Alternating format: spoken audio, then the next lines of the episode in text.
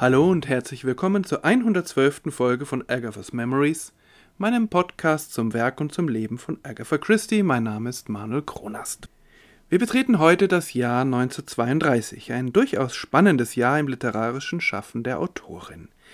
Ihre Leserinnen und Leser in England erwarten ein Poirot-Roman, der erste seit 1928 und der erste in einer dichten Abfolge von Romanen mit ihrem belgischen Detektiv. Die 30er sind das Jahrzehnt Poirots. Sie veröffentlicht außerdem eine Reihe von Kurzgeschichten, zwei ebenfalls mit Hercule Poirot und etliche mit einem ganz neuen Detektiv mit Parker Pine. Und schließlich eine Sammlung aller bisher erschienenen Kurzgeschichten mit Miss Marple unter dem Titel The Thirteen Problems. Von dieser Sammlung war ja schon öfter die Rede. Den Anfang macht eine Kurzgeschichte mit Hercule Poirot, die heute aber zumindest in Deutschland sehr schwer zu bekommen ist. The Mystery of the Baghdad Chest. Das Geheimnis der Truhe aus Bagdad. Ähm, dass sie so schwer zu bekommen ist, liegt da einmal daran, dass sie später von Agatha Christie umgeschrieben, erweitert und 1960 noch einmal veröffentlicht wird. Sie heißt dann The Mystery of the Spanish Chest, warum auch immer. Und sie ist Teil des Sammelbandes The Adventure of the Christmas Pudding. Der ist dann auch auf Deutsch erhältlich.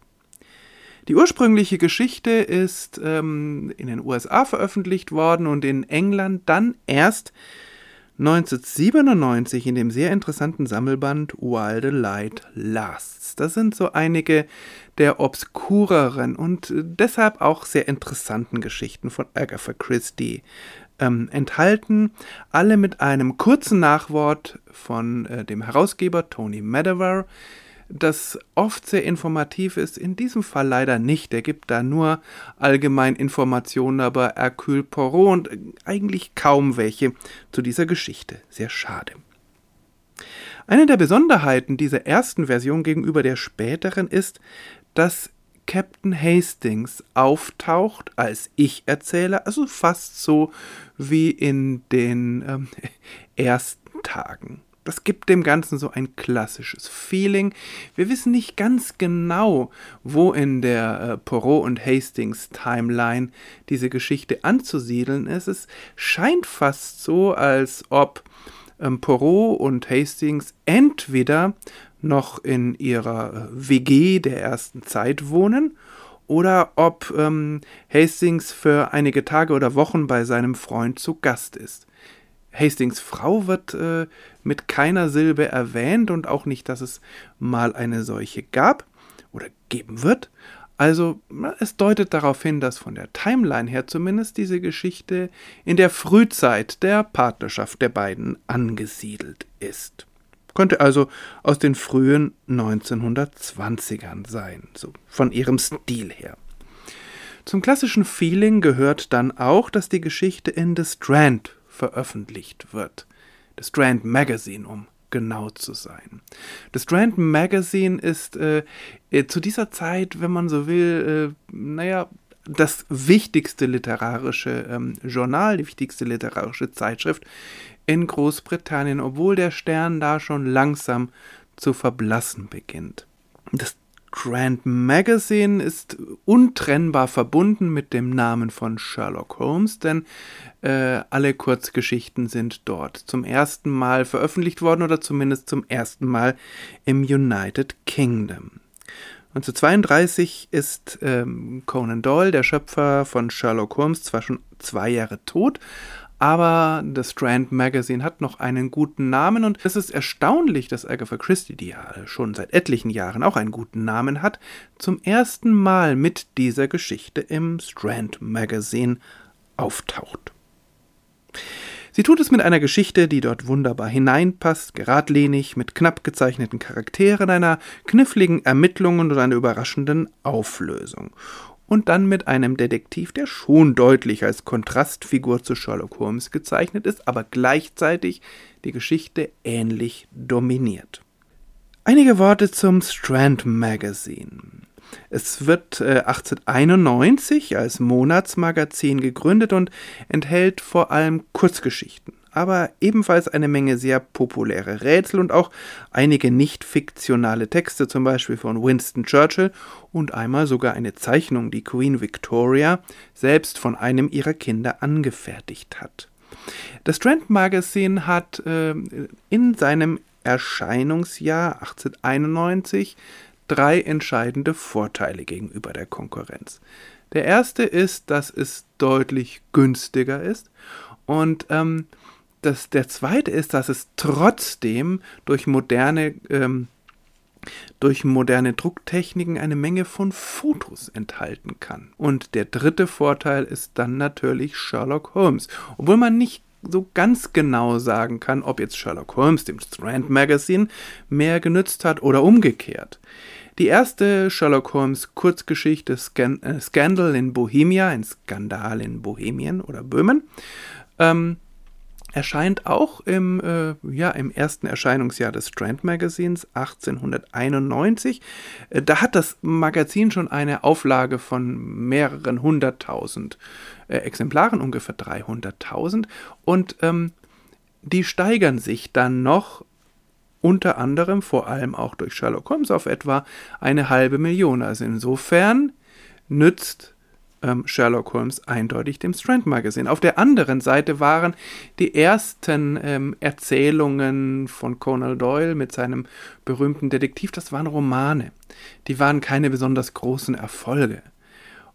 Und das änderte sich, als er dann sich auf Kurzgeschichten verlegte und sie in dem durchaus aufstrebenden Strand Magazine veröffentlichte. Und äh, ja, da war der Aufstieg von Sherlock Holmes zum bekanntesten Detektiv der Welt eigentlich gar nicht mehr zu stoppen. Insofern, sie nützen sich beide. Das liegt 1932 natürlich schon lange zurück. Auch der hohe Höhepunkt der Popularität von Sherlock Holmes und Strand Magazine als ähm, der beste Sherlock Holmes Roman, The Hound of the Baskervilles, äh, 1901 und 1902 in Fortsetzungen im Strand Magazine erscheint. Agatha Christie veröffentlicht, das sagte ich ja schon, zum ersten Mal erst relativ spät im Strand Magazine 1932, nämlich The Mystery of the Baghdad Chest. Aber es folgen dann eine beträchtliche Anzahl weiterer Geschichten, die meisten davon mit Hercule Poirot, aber es gibt auch einige mit Miss Marple zum Beispiel. Das Strand Magazine ähm, hielt sich bis nach dem Zweiten Weltkrieg, aber 1950 wurde es dann eingestellt. Es gab einfach weniger Leserinnen und Leser und die Druckkosten stiegen deutlich, also es lohnte sich tatsächlich nicht mehr. 1998 gab es aber wieder das Strand Magazine, zumindest eine gleichnamige Zeitschrift, nicht in äh, Großbritannien, sondern in den Vereinigten Staaten, aber auch wieder als Literaturmagazin.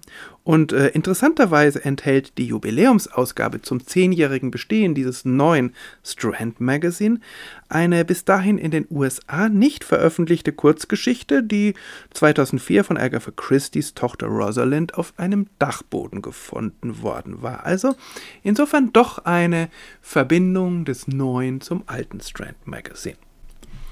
Nun aber zur Geschichte selbst. Januarausgabe 1932 des Strand Magazine und ich sage gleich zu Anfang, mir hat die Geschichte gefallen.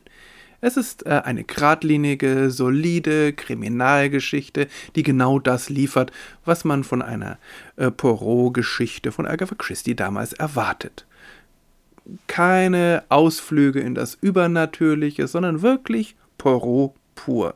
Das aber dann wirklich in, ja, in besonders äh, packender Weise, finde ich. Hier der erste Abschnitt. The Mystery of the Baghdad Chest. The words made a catchy headline, and I said as much to my friend Hercule Poirot. I knew none of the parties. My interest was merely the dispassionate one of the man in the street. Poirot agreed. Das Geheimnis ähm, der Truhe aus Bagdad. Die Worte bildeten eine packende Schlagzeile und das sagte ich auch zu meinem Freund Hercule Poirot. Ich kannte niemanden der Beteiligten, mein Interesse war lediglich das Nüchterne des Mannes von der Straße. Poirot stimmte zu. Ein schöner erster Absatz dieser Geschichte, weil doppelbödig und nicht auf den ersten Blick zu durchschauen. Die Worte beziehen sich natürlich auf die Überschrift, was mir aber nicht gleich klar geworden ist. Und es spricht aus ihnen eine gewisse Selbstironie, denn natürlich hat niemand anderer die Überschrift gewählt als Agatha Christie.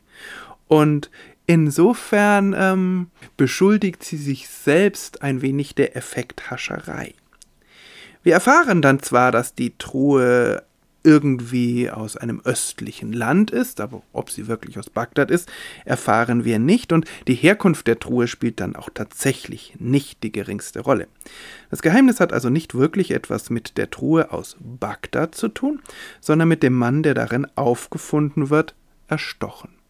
Aber es gibt vielleicht doch zwei Inspirationen zu dieser Truhe. Das eine ist ähm, Agatha Christie's Mitarbeit an der ersten, an dem ersten Gemeinschaftsprojekt des Detection Club. Das war ja Behind the Screen, diese mehrteilige Radiosendung, und da wird ja ein Mann ermordet aufgefunden hinter einem Wandschirm, und das fällt dadurch auf, dass das Blut so langsam heraussickert. Hier haben wir auch einen Wandschirm, aber in der Nähe oder hinter diesem Wandschirm äh, steht diese Truhe aus Bagdad und in dieser Truhe wird ein Ermordeter entdeckt, und dadurch, dass aus der Truhe Blut heraussickert. Insofern kann man schon vermuten, dass Agatha Christie sich von diesem Radioprojekt hat inspirieren lassen, wobei ähm, das Detail mit dem Wandschirm und dem Blut, das heraussickert, ja nicht ihres gewesen ist. Die zweite Inspiration scheint ein Möbelstück gewesen zu sein, das Agatha Christie selbst besessen hat, eben eine solche Truhe.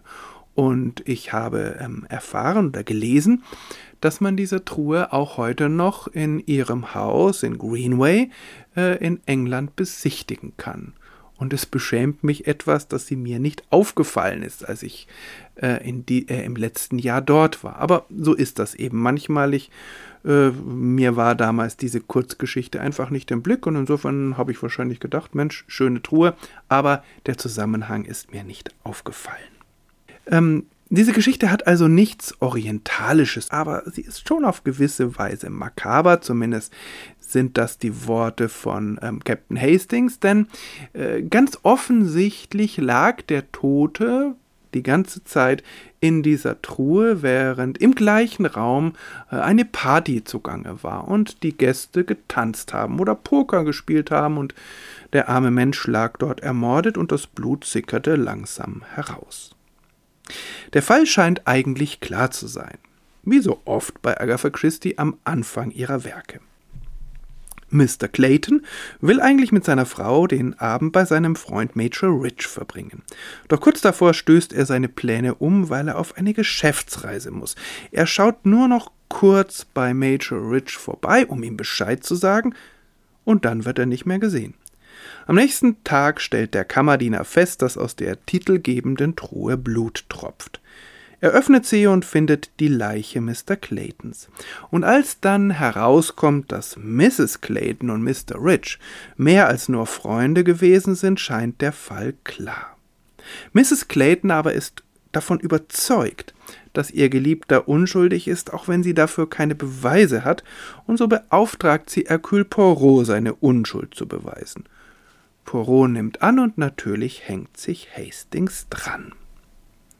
Es wird, entwickelt sich ein nettes kleines Problem. Die Anzahl der Personen ist überschaubar und trotzdem schafft es Agatha Christie, mich zu überraschen. Oder, naja, sagen wir es mal so, sie schaffte es, weil ich bei diesem Lesen, bei diesem Lesedurchgang die Lösung schon kannte. Aber es war trotzdem ein Lesevergnügen zu beobachten, wie die Autorin den Fall entwickelt, wie sie Spuren legt, die in die richtige Richtung weisen und trotzdem nicht wirklich beachtet werden.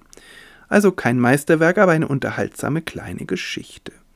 Und es sind auch Elemente drin, die wir von Agatha Christie schon kennen. Zum Beispiel zeichnet sie eine Frauengestalt, also mit Mrs. Clayton, die so unbeabsichtigt anziehend ist, dass Männer an ihr leidenschaftlich zugrunde gehen, sich umbringen oder in Duelle stürzen, ohne dass sie das will und ohne dass sie das irgendwie erklären kann. Wie gesagt, das haben wir bei Agatha Christie bei ihren Kurzgeschichten schon das eine oder andere Mal gesehen und das wird auch nicht das letzte Mal sein. Die Geschichte würde ohne Captain Hastings wunderbar funktionieren und sie tut es ja auch später, aber ähm, indem er als Ich-Erzähler mit dabei ist, erhalten wir einige Einblicke aus seinem Mund, und zwar Einblicke in die Persönlichkeit Poros, der als ganz wunderbar eitel dargestellt wird. Obwohl man natürlich nicht weiß, war er wirklich so? Oder ist das nur dieser kleine nagende Neid, der ja manchmal so aus den Worten von äh, Arthur Hastings spricht, dass eben Poirot genau der Detektiv ist, der er selber gerne wäre? Zwei Zitate. Poirot, whilst bemoaning social engagements and declaring a passion for solitude, really enjoyed these affairs enormously. To be made a fuss of and treated as a lion suited him down to the ground. On occasions he positively purred. I have seen him blandly receiving the most outrageous compliments as no more than his due, and uttering the most blatantly conceited remarks, such as I can hardly bear to set down. Poirot, obwohl er soziale Verpflichtungen beklagte und seine Leidenschaft für das Alleinsein erklärte, genoss diese sozialen Anlässe wirklich außerordentlich das Aufsehen um ihn gemacht wurde und er wie ein Löwe behandelt wurde, passte ihm außerordentlich in den Kram. Bei manchen Gelegenheiten schnurrte er geradezu. Ich habe gesehen, wie er ausdruckslos die ungeheuerlichsten Komplimente als nur recht und billig empfing und die unverhohlenst eingebildeten Bemerkungen von sich gab, die ich kaum ertrage, zu Papier zu bringen. Und wenig später zu seinem Aussehen his faultless evening clothes, the exquisite set of his white tie, the exact symmetry of his hair parting, the sheen of pomade on his hair, and the tortured splendor of his famous moustache, all combined to paint the perfect picture of an inveterate dandy. It was hard at these moments to take the little man seriously. Seine makellose Abendkleidung, der exquisite Sitz seiner weißen Krawatte, die exakte Symmetrie seines Scheitels, der Schimmer von Pomade auf seinem Haar und die gequälte Pracht seines berühmten Schnurrbartes, das alles zusammen zeichnete das perfekte Bild eines eingefleischten Dandys. Es war in diesen Momenten schwer, den kleinen Mann ernst zu nehmen. Und ich füge hinzu, wahrscheinlich passte es Poirot oft ganz gut in den Kram, auf der einen Seite bewundert und auf der anderen Seite nicht ganz ernst genommen zu werden. Und ganz zuletzt schließlich im letzten Absatz der Geschichte äußert Poirot unverhohlenen Respekt für eine Person, die den perfekten Mord begeht oder begangen hätte, wenn Poirot nicht dazwischen gekommen wäre. Also wie gesagt, in dieser Geschichte begegnet uns der Poirot der ersten Jahre, der mit Hastings zusammenarbeitet, der von Hastings geschildert wird, ähm, der unverhohlen eingebildet ist und die Geschichte dominiert. Dabei ist in diesen Jahren eigentlich Agatha Christie's Charakterisierung des Detektivs differenzierter und brüchiger und sie gibt den anderen Figuren mehr Raum. Aber auf der anderen Seite passt eine Geschichte mit solch dominant und klar gezeichneter Detektivfigur vielleicht tatsächlich ganz gut zum Strand Magazine. In der nächsten Folge begegnet uns wieder Poirot und zwar in einem Roman. Peril at End House. Das ist ein Roman, den ich vom letzten Lesen her als ganz hervorragend in Erinnerung habe, auch wenn er keiner ihrer Bekannten ist. Ich bin gespannt, ob sich diese Einschätzung auch dieses Mal bestätigt. Aber bis dahin, danke fürs Zuhören heute bei dieser Folge über eine kleine, feine Poirot-Geschichte und alles Gute bis zum nächsten Mal.